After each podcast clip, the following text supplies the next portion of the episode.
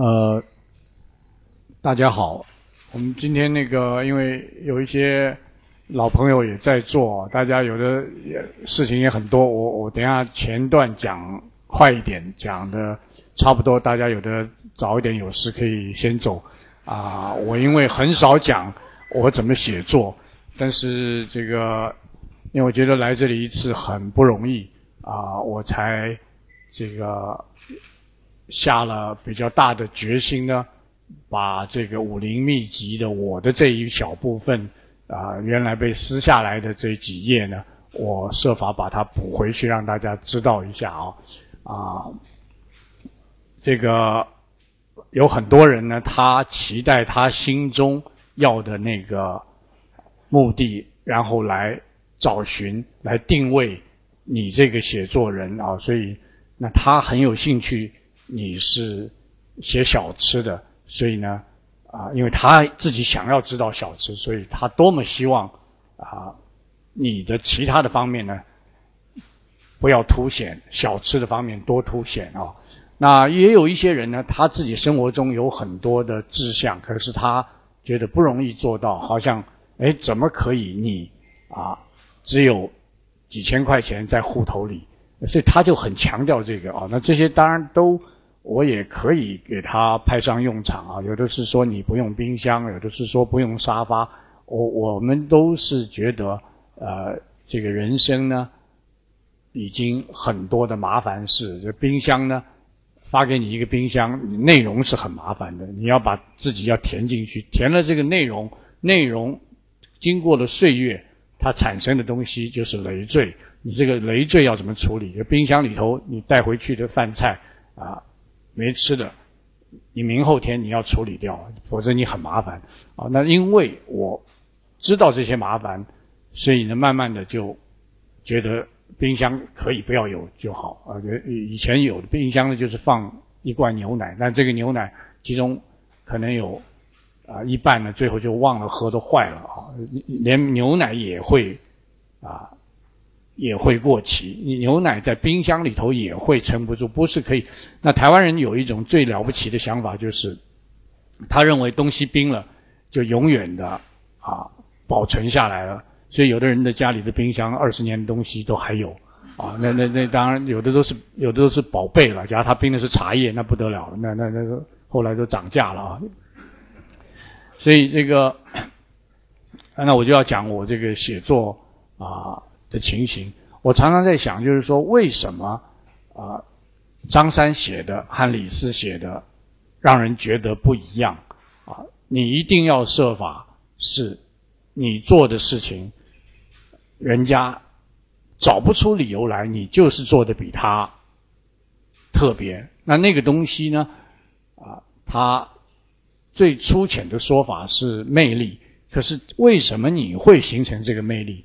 也就是说，很多东西在你身上呢，你要把它融合了，成为一种美感。同样跳这个姿势的芭蕾舞，为什么有一种人一跳起来，他有那个韵味？同样是西皮二黄，为什么这个人唱出来这个腔是这样？那一般来讲，这样的解释呢，是大概就通了。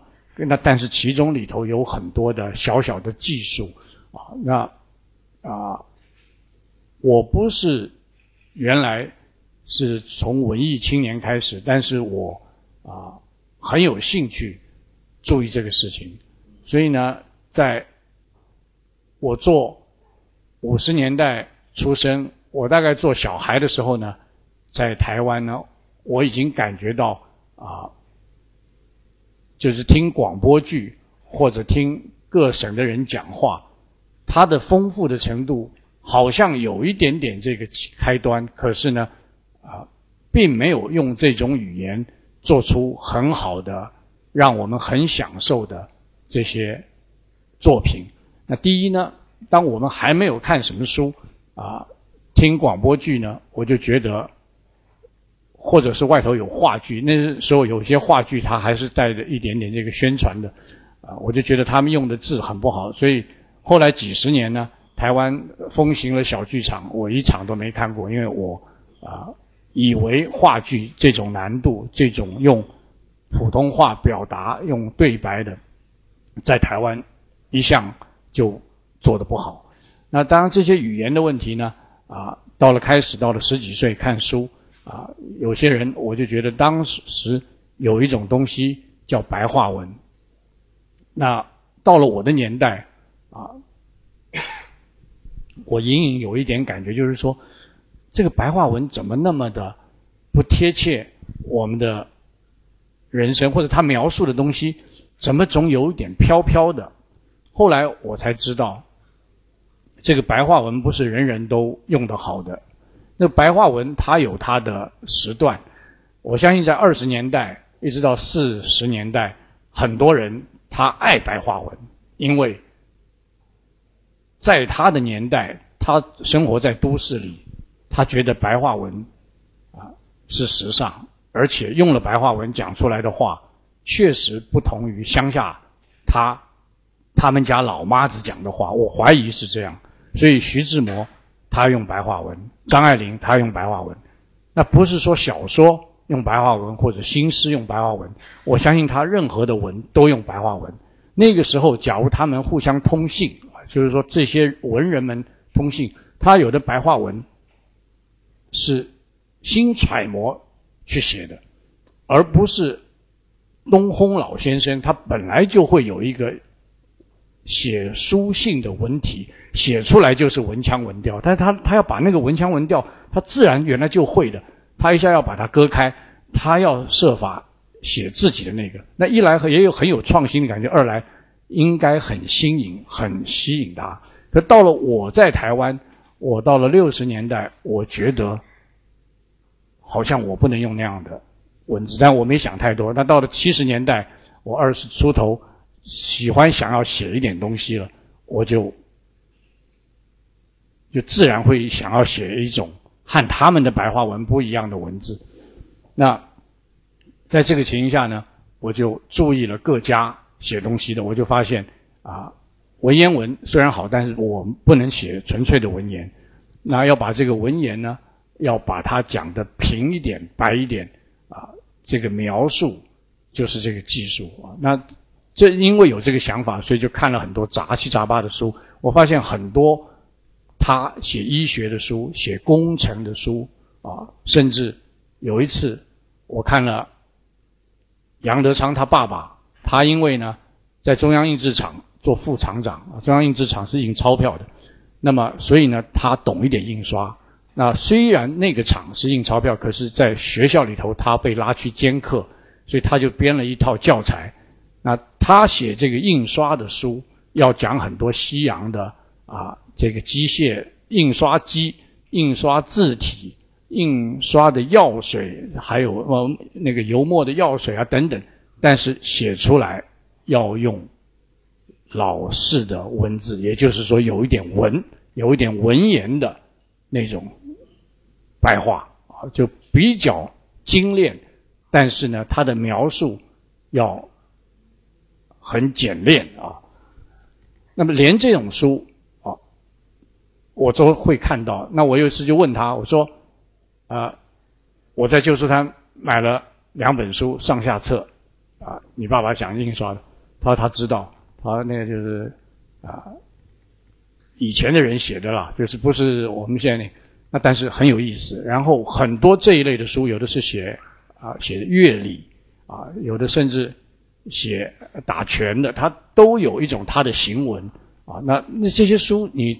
东看西西看以后呢，你就发现文言文不能都看，啊，欧阳修啊，啊，韩愈啊，啊这些。那有些文言文，特别是为了就是啊，就是代表你的学养，代表你做官的高度，自然会写出某一种你的啊气势啊。那那样的，你平常拿来写东西不行。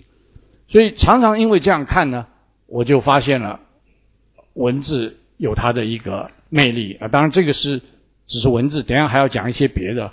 那么这种魅力就很像，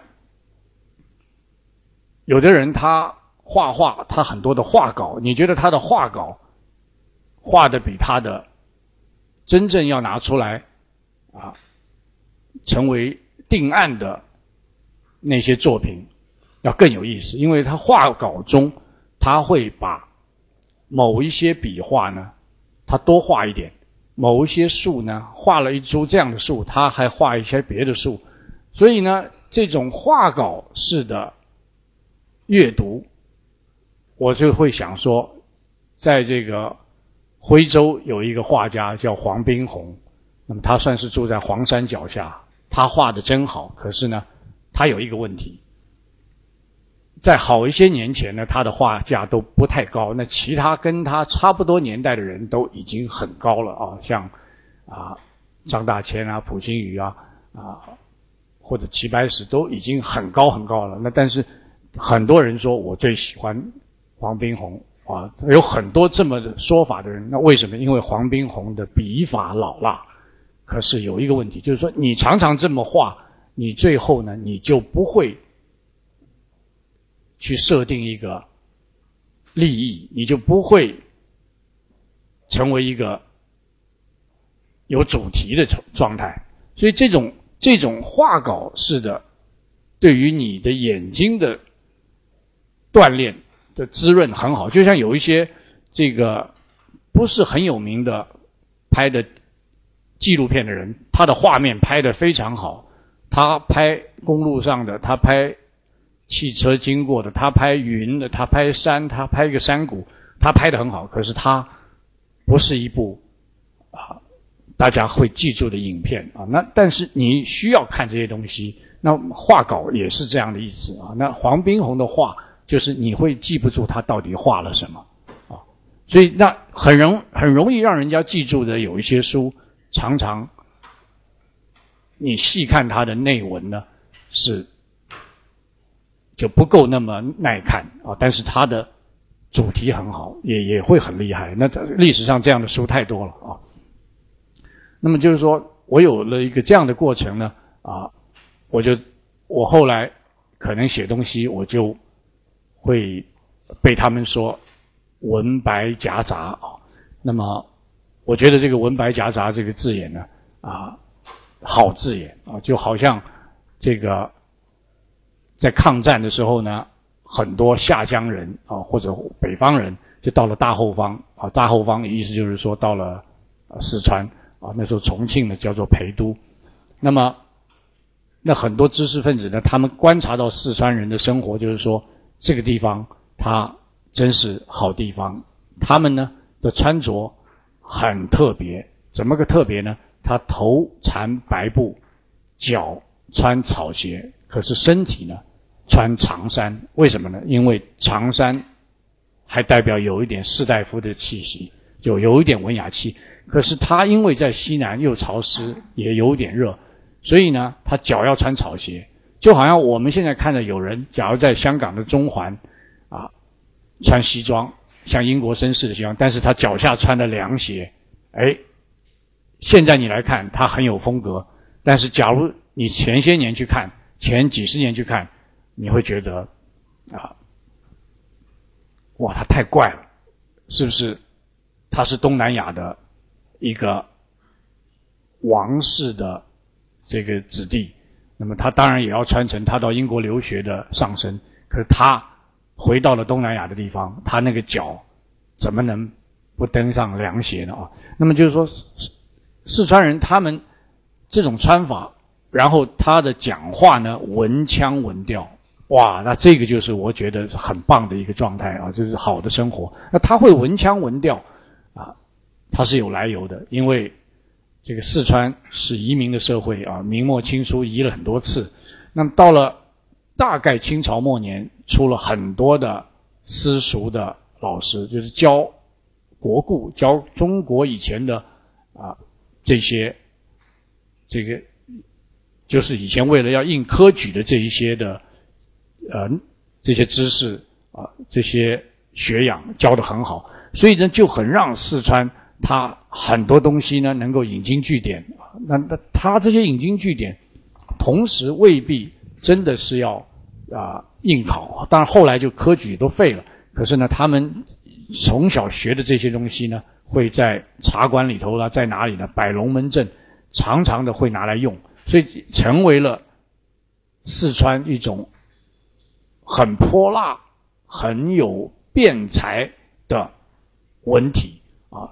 所以呢，在这个民国年间呢，他们就会找出很多这样的例子啊。那我们在台湾呢，这个六十年代有一本禁书叫《厚黑学》啊，这个人呢就是四川人，叫李宗吾，李宗吾他写的。那他就是算是在清末受到这种啊比较好的熏陶，会锻炼出他的那种笔法。当然，这种笔法不是全方位都是好的，就有的人他是有一种啊比较强调思辨的啊。那还有很多描写。那么我就讲了这个文白夹杂啊，我个人有这样的一个经验，我很希望啊大家，尤其是你是在偏远地方，你要学，通过了普通话，然后再转变成文字呢，很适合这样。因为我小时候，我父母亲他们都讲宁波话啊，他们年纪啊比较大，并不会学。国语，呃，假如要讲国语，只能讲几个字，大部分都是讲家乡话。所以呢，我呢耳朵里听吴语，可是呢，在外头，就是外头都是讲讲普通话的。那在看到了其他的外省人家呢，有的讲湖北话的，有的讲山东话的，那我都觉得他们离普通话呢，就是说离官话比较近一点。那我。从南方的耳朵去揣摩这个北方的言语呢，哎，我就觉得好像将来要行文比较隔隔阂一点，比较难一点。所以到了后来，慢慢的越听越多，越讲越多，我就发展出我觉得这个方法。那很多这个南方地方，我们以广东来讲，以香港来讲，讲广东话。那么他要因为平常讲广东话，然后看透过看书，最后写成了普通话的文字，他是需要经过一个啊这个锤炼的过程，经过一个蜕变的过程，他要把他的香港用字的这个抑扬顿挫呢，有些要舍弃掉。那么他要舍弃掉很难，所以他不妨在文言方面上来想方法。那在文言，你不能再写成古代那个文言，就是每个虚字太多，你还是要把这个文言呢白话化，或者是平白的来使用它。那这个方法啊，我觉得，假如你。都是静态的，就是说你不是拿来讲话的，你就是要写的。哪怕是你是帮电视台写稿，最后让人去拿来用，去拿来念，或者你是要帮人家这个写对白啊，你你不能把它用你广东，假如他的对白是普通话，你不能用广东的方式来来写它，你用原来的乡音方言的角度来写它。那就会有一点发达发表出来，就所以我们现在看到很多电影的翻译字幕呢，它是有一点啊粤音，就是广东的那个粤粤菜的粤粤音的译法，你总会觉得哎眼睛突然愣一下，因为它不那么顺那就像以前人家用上海沪译上海这个地方的方法来翻。也有这个问题啊。那么就是说，这个是我讲的，我在七十年代我自己发展出的一个用字的方法。那但我写作呢，最早我是这个想要写小说的，因为为什么？因为啊，当我们开始要写东西呢，觉得。你要不就是做诗人，你要写诗的，那就是他们在高中很多我的同辈，他们在高中做文艺青年，就对于诗很喜欢。我我刚好不是那样的人，所以呢，你不是想要写诗，你想的就会是小说。比较少人特别是去写散文家，除非他非常迷这种韵文的古今的散文，就是包括古典的，包括当时的。那今的话，也就是说五四以来的散文家啊。那一般来讲，五四以来的散文家，呃，不够。不够那么讲的简短一点，不够看了，就是说不够那么的精彩，所以呢，大家就心中想的诗跟小说。那么我原来很希望做小说家，但最重要的就是为了小说这两个字呢，啊，情有独钟，并不是我多么爱或者多么懂或者多多么天分上很倾向于。做小说的这一回事儿，因为我们没有那个啊床头听故事的这种童年，所以我并不是耳朵里头已经吸收了很多故事的这样的成长。那那当然，美国小孩容易这样啊，但是呢，假如像司马中原，他们在。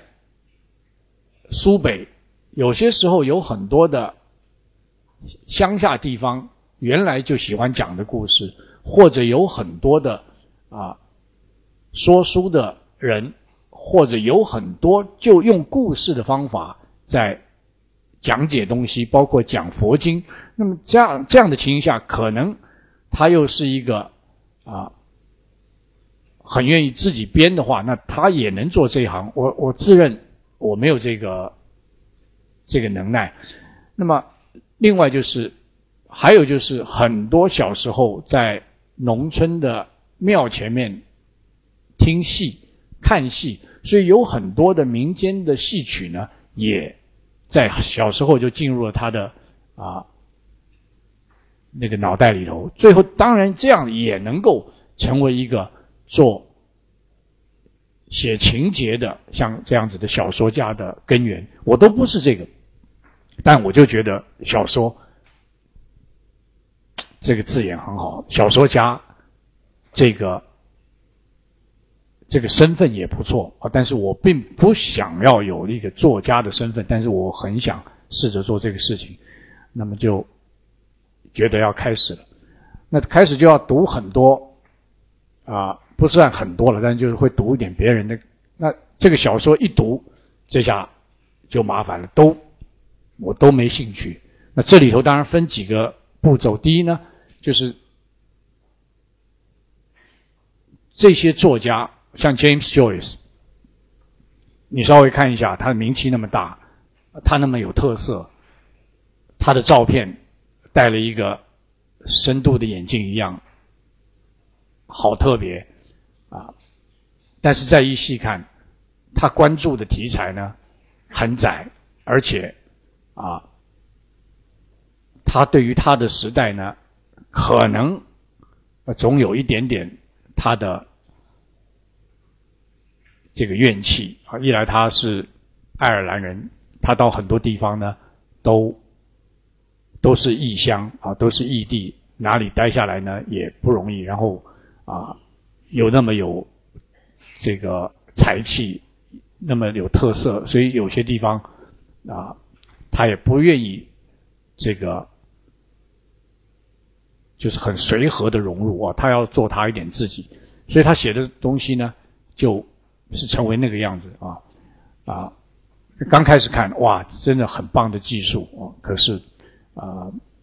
你不会倾向于那个，就像那个时候呢，我们看艺术电影啊，那那个多有名的意大利的，呃，安东尼奥尼，那后来稍微过了几年再回想，啊，他安东尼奥尼他是一个小导演，他是很精巧的，然后啊，很洁癖的，但他不是，就是说后来你看很多人他可以做很多种题材，更倾向于这个，当然这跟个人后来的啊游历。跟个人自己这个看待世界的角度有关系啊。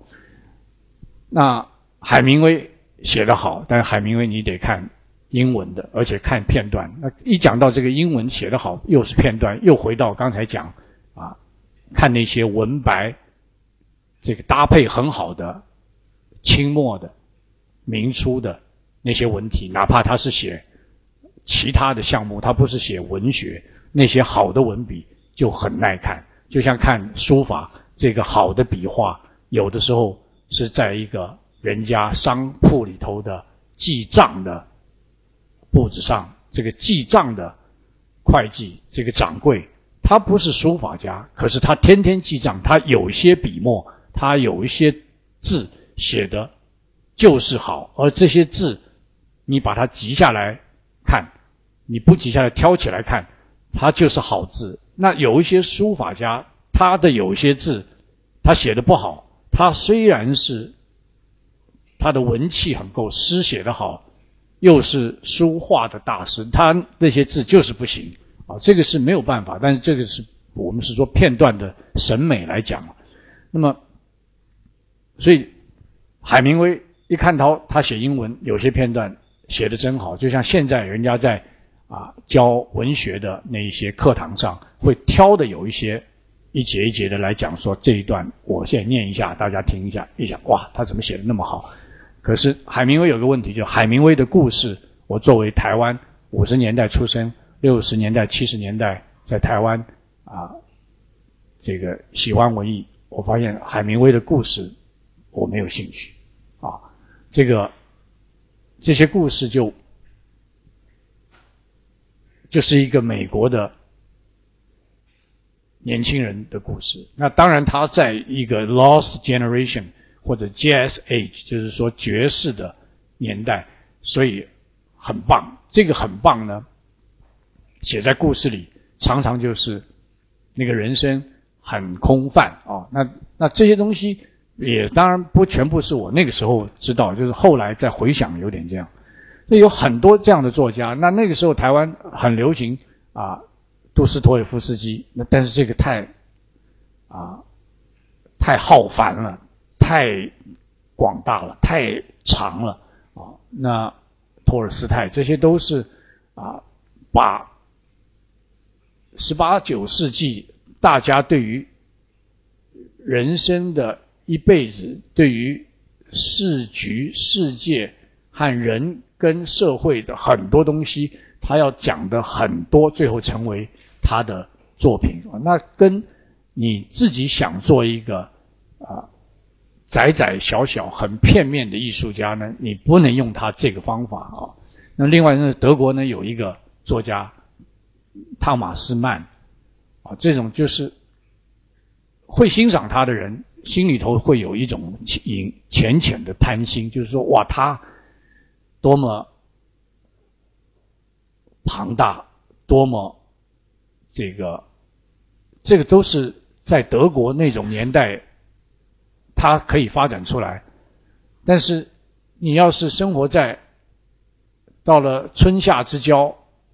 有洪汛，这个水一来了，每一个人家家里头抱的一个水缸就要漂流的，你你没有办法。我我我我我看那种书，我觉得啊，我不敢做那样的梦，而且再细看很多地方写的很沉闷。那那想到了就是说那么多的作家啊，想到莫泊桑。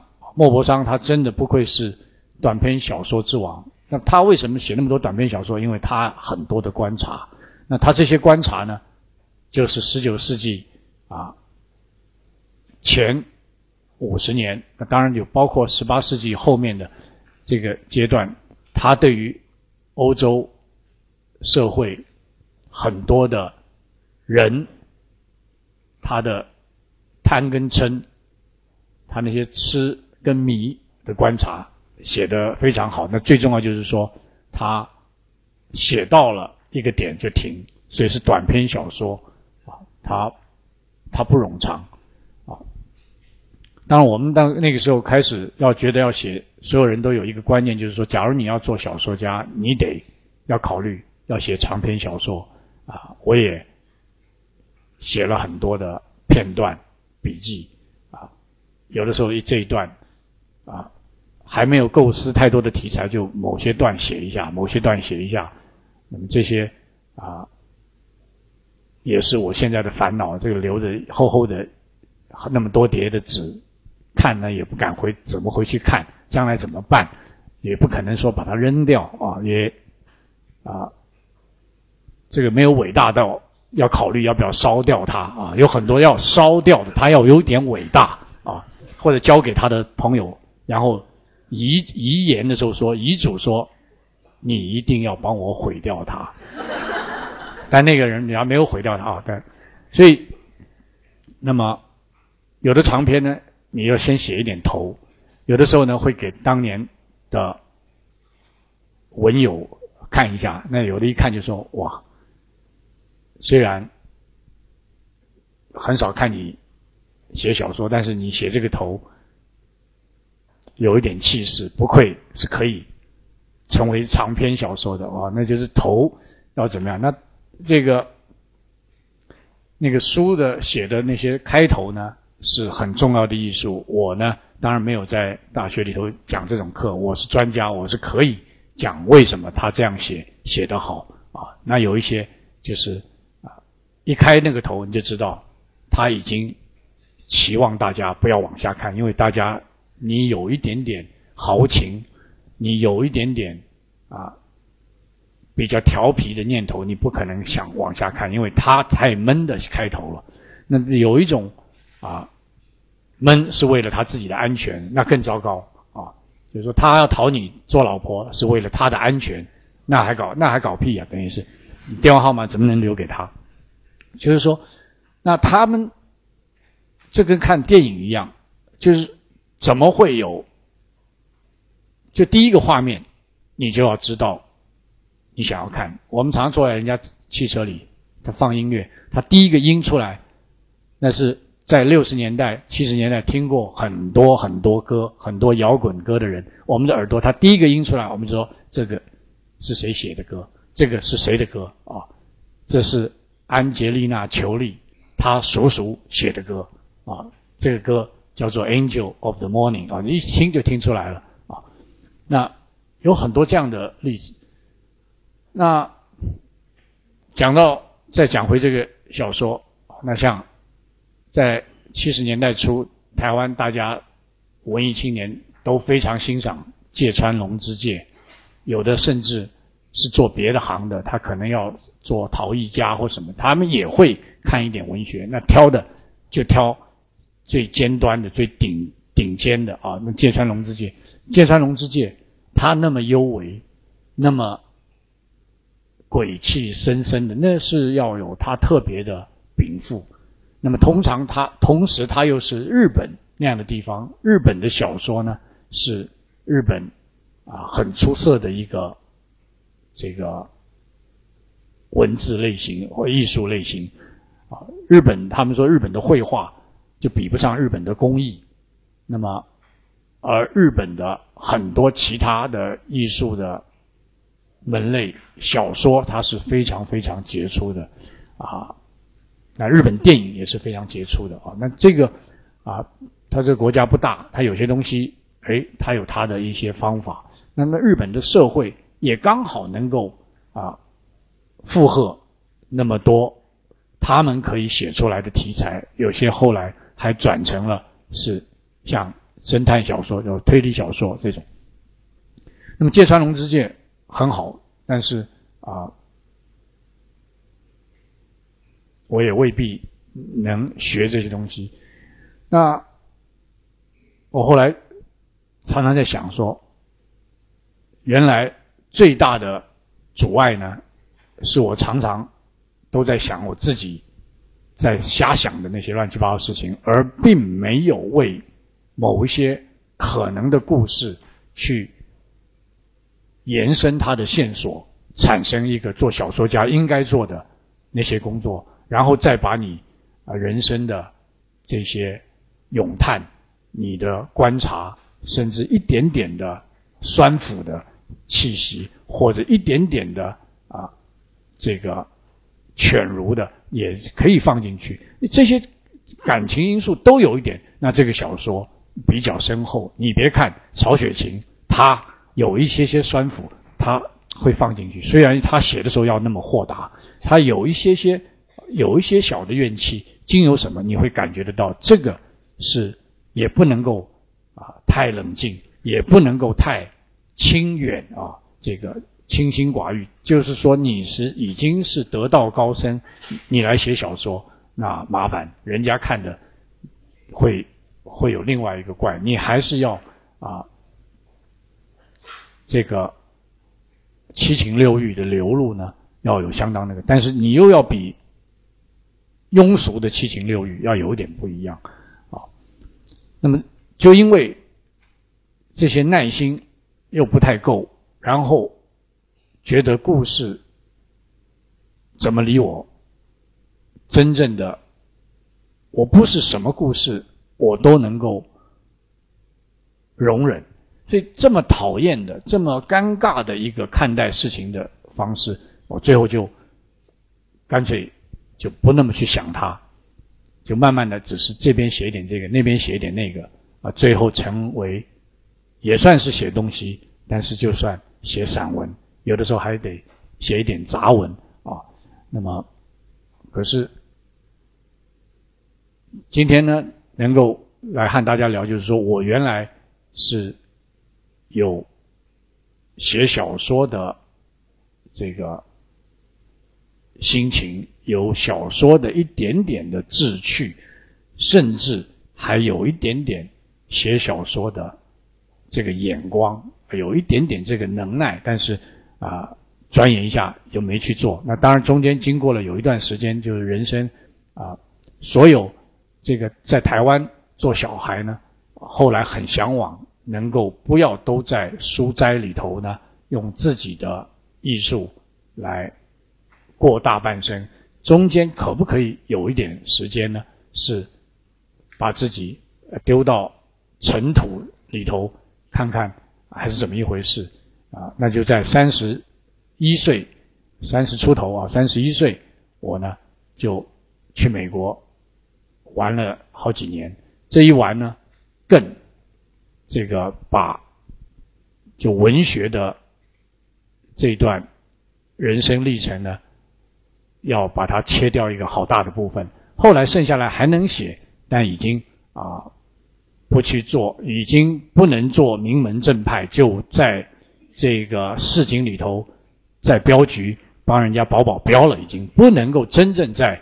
啊，这几个高手的里头呢，啊，去混这个啊，因为少林寺这个方丈看到我根本理都不理我，那武当派的什么派的都觉得这个怎么这些，所以等于是只能够这样。那在镖保镖不能保一辈子，差不多到了一个时候呢，啊，镖局呢遣散了，这个呃，可能只能在啊哪个地方交交权啊，这个。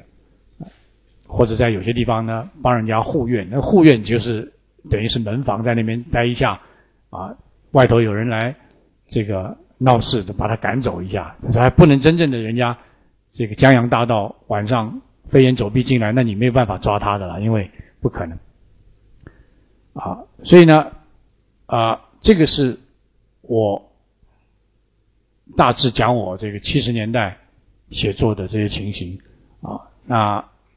到了大概八十年代末，我就有一点想把我去的有些地方呢，觉得也可以，呃，写地方啊，也可以写风景啊，就写成了一点旅行的文章啊。